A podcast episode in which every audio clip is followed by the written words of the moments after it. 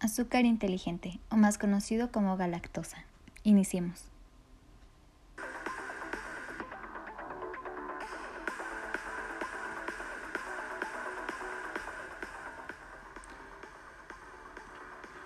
Hola a todos, espero se encuentren bien. ¿Cómo va todo en la pandemia? Espero alimentándose correctamente. Mi nombre es Alejandra Rangel López, actual alumna del segundo semestre de la licenciatura de nutrición en la Universidad Monterrey de Morelia. En esta ocasión, les estaré brindando información que les será útil en su alimentación diaria. Hablaremos sobre la galactosa. La galactosa es un azúcar simple, también conocido como monosacárido. Está formada por seis átomos de carbono, lo que lo convierte en una hexosa. Esta molécula, además de aportar energía, está presente en las membranas celulares formando glucolípidos y glucoproteínas. Esta molécula, además de otros azúcares, no se encuentra normalmente en la naturaleza.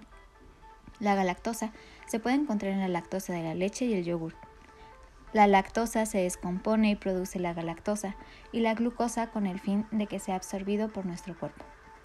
La galactosa no se disuelve en líquidos, por lo que se utiliza sobre todo como un edulcorante o potenciador del sabor en la repostería. Si bien es poco probable que la galactosa se encuentre en nuestros alimentos, se produce de forma natural en la miel y la remolacha. Uno de los muchos beneficios de la galactosa en la salud es que produce una gran cantidad de energía utilizando una menor cantidad de producto. De acuerdo con Nutrients Review, una vez que se ingiere la galactosa, se convierte en glucosa y será responsable de 4.1 kilocalorías por gramo de energía que consumimos.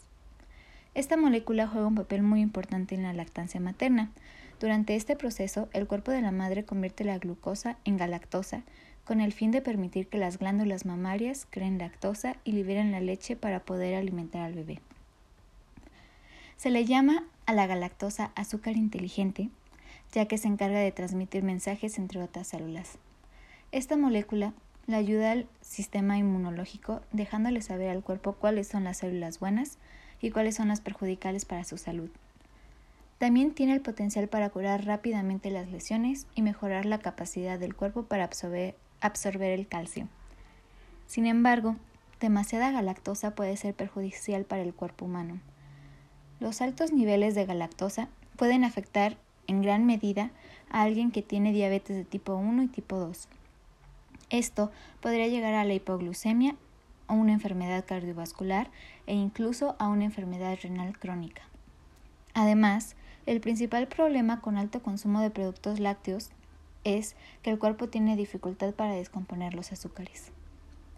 En las mujeres, restos de galactosa pueden permanecer en el torrente sanguíneo y potencialmente ser almacenados en sus ovarios. Las investigaciones han indicado que esto ha conducido a un aumento en el riesgo de cáncer de ovario. La intolerancia a la lactosa o galactosemia es una anomalía metabólica de carácter hereditario que se caracteriza por el cúmulo de galactosa en la sangre y en tejidos corporales y como consecuencia de la ausencia de alguna de las enzimas necesarias para que la galactosa se llegue a transformar en glucosa en el hígado. Esto produce lesiones en el hígado y en el sistema nervioso central. Las manifestaciones clínicas de esta enfermedad incluyen intolerancia a la alimentación, falla en el crecimiento, ictericia, daño hepático, hasta cirrosis, tubulopatía renal, retardo mental y cataratas. La exposición a los productos lácteos pone en riesgo la salud tanto de los bebés como de las personas que padecen esta enfermedad, que no pueden tomar leche materna. Esta sería sustituida por fórmulas artificiales de leche sin lactosa o elaboradas a partir de la soya. Para los que presentan esta enfermedad se debe evitar todos los productos que contienen o producen galactosa. Esto incluye la leche, los productos lácteos como sólidos que contengan leche en polvo, requesón, suero de leche, la galactosa también se encuentra en productos no lácteos como productos de soya fermentada, verduras, vísceras y salsas de tomate. Generalmente, un infante con galactosemia clásica parece normal en el momento de su nacimiento. Los síntomas suelen aparecer dentro de los primeros días o semanas de vida, después de que el bebé toma leche materna o una leche materializada con lactosa. Los primeros síntomas pueden incluir coloración amarillenta de la piel y blanquecina en los ojos, vómitos, aumento de peso, dificultades para alimentarse, irritabilidad y hasta en algunos casos convulsiones. La galactosemia es causada por una mutación en el gel GALT. La condición se hereda de una manera recesiva de un autosoma, que significa que un niño desarrolla solamente la condición si ella hereda dos copias anormales de gen del gen GALT. Cada niño nacido de los padres del portador tiene una ocasión del 50% de heredar un gen defectuoso y también de ser un portador, una ocasión del 25% de heredar ambas copias defectuosas y de desarrollar la condición ellos mismos, y una última ocasión del 25% de no heredar ningún gen defectuoso y estar completamente sanos.